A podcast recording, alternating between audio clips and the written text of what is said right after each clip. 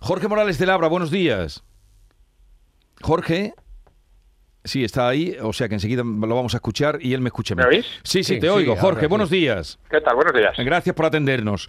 Un placer. A ver, el otro día, eh, el miércoles, el presidente del gobierno anunció mm, en, la comisión de control al gobierno, ya adelantó que en el, eh, parece que sería lo más claro que tenían, en el Consejo de Ministros de mañana aprobarán esa reducción del IVA de la electricidad del 10 al 5%.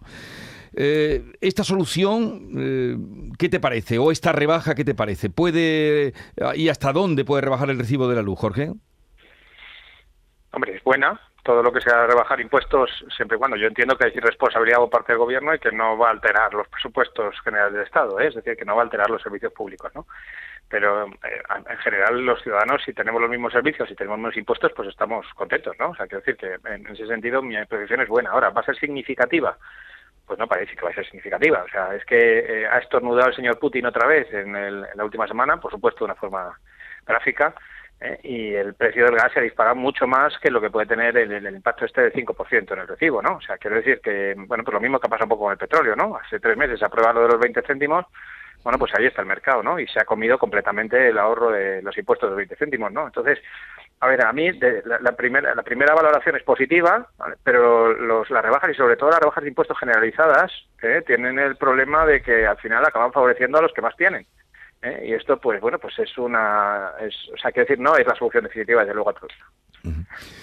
Pero mm, al margen de esa rebaja del IVA, puede seguir subiendo el precio de la luz a pesar de, o ha estado subiendo todos estos días, a pesar de la excepción energética, que nos hablaban de topar el gas, topar el gas, pero aquí no ha topado, cuando el gas sube, como tú has dicho, cuando estornuda Putin y, sube o abre o cierra el control del gas, mm, sigue repercutiendo en el precio que estamos pagando. Sí, pero fíjate Jesús que mucho menos, y esto es muy importante destacarlo, ¿no? O sea, efectivamente estamos viendo precios de la electricidad eh, incluso más altos que los que ya teníamos, que de por sí eran altos antes de la aplicación del tope del gas, antes de la semana pasada, precios que ahora, eh, recuerdo que ahora hay que sumar dos componentes, que no vale con el precio mayorista, sino que luego hay que sumar esa compensación a las centrales de gas, y entonces, pues bueno, pues, pues fácilmente superan los 200 euros megavatio hora, ¿no? 240, 260, incluso 270 hemos visto, ¿no?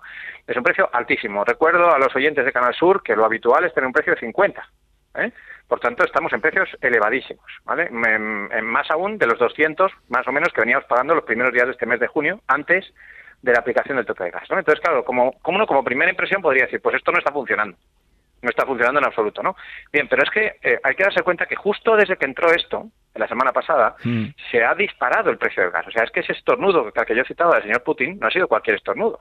Es que ayer el ministro de Economía alemán declaraba la alerta 2 en Alemania ya. La alerta 2 es la penúltima, la, la, la, última que tiene es la alerta 3 por el suministro de gas. Es decir, ya están advirtiendo claramente de que va a haber restricciones de gas durante el invierno en Alemania. ¿Vale? ¿Y por qué ha ocurrido esto? Claro, la semana pasada hubo dos incidentes muy importantes en el mercado del gas y uno de ellos, el más importante, que tiene que ver con el señor Putin. Lo que ha ocurrido es que el señor Putin ahora ha dicho que ya no puede enviar más gas eh, de un cierto nivel al centro de Europa porque tiene una serie de materiales que reponer y no le dejan por las propias sanciones que le han puesto, ¿no? Que tiene una, mm. una turbina en Canadá que no llega, ¿no? Entonces, claro, ¿qué ha pasado? Es que no ha pasado cualquier cosa la semana pasada. Es que la semana pasada el gas estaba en 80 euros el megavatio hora y ahora mismo lo estoy viendo en, ciento real, en tiempo real, Jesús, y está en 135. O sea, es decir, es que la situación de la semana pasada, antes justo de la aplicación del tope del gas, era mala, porque el gas habitualmente cotiza en 20 euros y estaba en 80. Pero es que ahora está casi en 140. ¿Vale? Es decir, es, que estamos casi el doble de la semana pasada. Entonces, claro, ¿qué ha pasado? Que los mercados francés y alemán de electricidad, ya no de gas, sino de electricidad, se han contagiado enormemente de ese, de ese incremento del precio del gas y ahora están en niveles de 300 o incluso además. Francia está cotizando ya la luz del cuarto trimestre por encima de los 500 euros megavatio ¿no? Y claro, cuando uno mira la curva de España, pues no, está entre 160 y 180. Entonces, claro, 160 y 180 euros es una barbaridad. ¿Eh? porque insisto que el precio normal son 50. Pero claro, ¿qué, es lo, que sí que ha conseguido ya el tope del gas? Es limitar el contagio de ese incremento tan eh, acusado del precio del gas que hemos tenido en la última semana al precio de la luz en España. Esto sí que es verdad que está limitado, pero lo cual no quiere decir que haya habido una rebaja, que no la ha habido. No sé si queréis preguntarle algo a Jorge Morales de Labra, eh, si, aprovechar si queréis de alguna duda, porque mm, se lo sabe eh, y lo, estudia, y se lo sabe todo. Es, clarísimo, no, tengo nada que preguntar porque eh, cuando habla lo entiendo. Cuando, habla lo entiendo. no, bueno, pues muchas gracias. Un poco por la perspectiva, ¿no? O sea, ¿qué ah. puede pasar a partir del otoño, no? Bueno, pues eso, a ver, esa es realmente la gran ventaja que tenemos nosotros. Tenemos un colchón, vamos a llamarlo así, si me permite la expresión, ¿no? Tenemos un colchón que hace que, eh, evidentemente, algo de contagio siempre hay en nuestro precio final, ¿vale?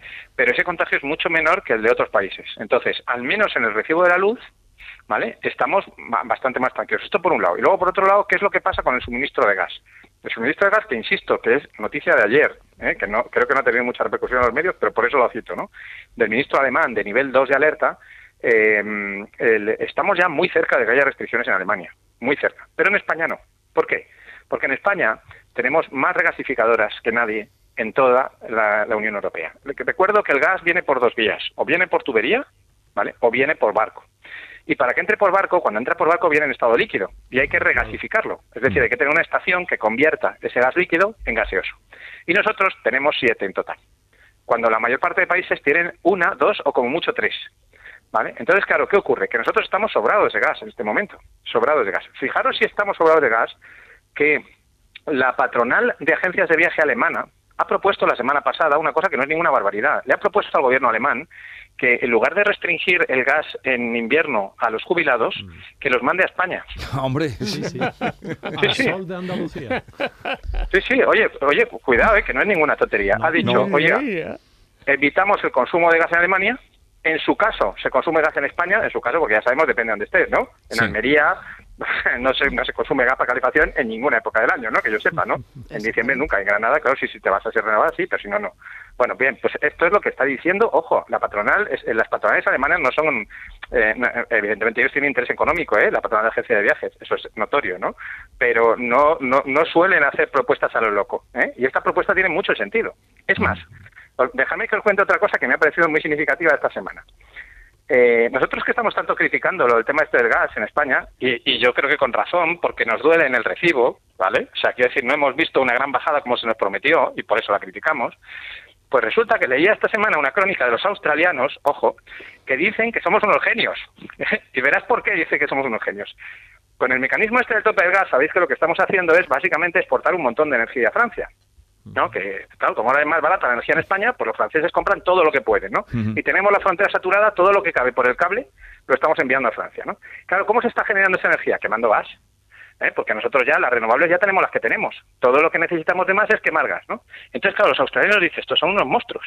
Porque como ellos son los que les sobran gas, en toda los únicos que tienen gas de la Unión Europea, lo que están haciendo ellos es, en lugar de que queme gas Francia, que no lo tiene, están quemando gas ellos y vendiéndoselo a Francia. Dice, así que son unos monstruos. O sea, que fijaros, fijaros las vueltas, las vueltas que se le dan en todo el mundo a las cosas que estamos viendo aquí, ¿no? Y al final, pues sí, pues pues algo, siempre todas estas cosas hay que mirarlas también con la parte positiva, algo de bueno tendrá, mejorará el turismo y, y, y, cambiaremos menos gas en Alemania porque estarán la mayor parte de jubilados alemanes en España.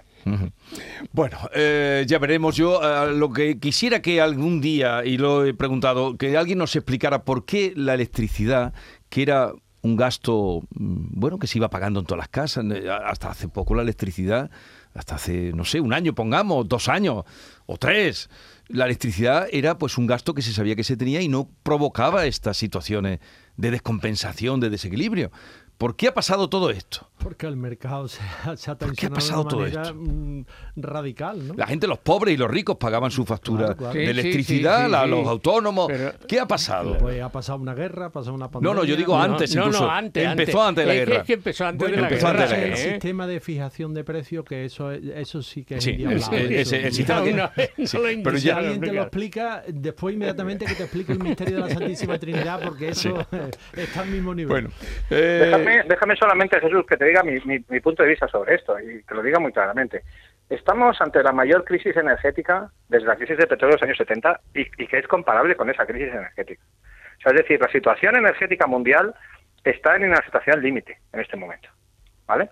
Entonces, eh, claro, eh, lo que ha pasado, y efectivamente es anterior a la guerra, pero ojo, porque Rusia venía preparando la guerra desde hace más de un año, ¿vale? es decir, las medidas que tomó Rusia previas a la guerra ya iban encaminadas a subir claramente el precio de los combustibles fósiles, ¿vale? Eh, pues, pues nos está dejando una situación muy complicada desde el punto de vista internacional. Y hay que recordar que España, aunque hemos hecho una apuesta muy grande por las renovables en los últimos años, somos uno de los países más dependientes de la Unión Europea del petróleo. ¿eh?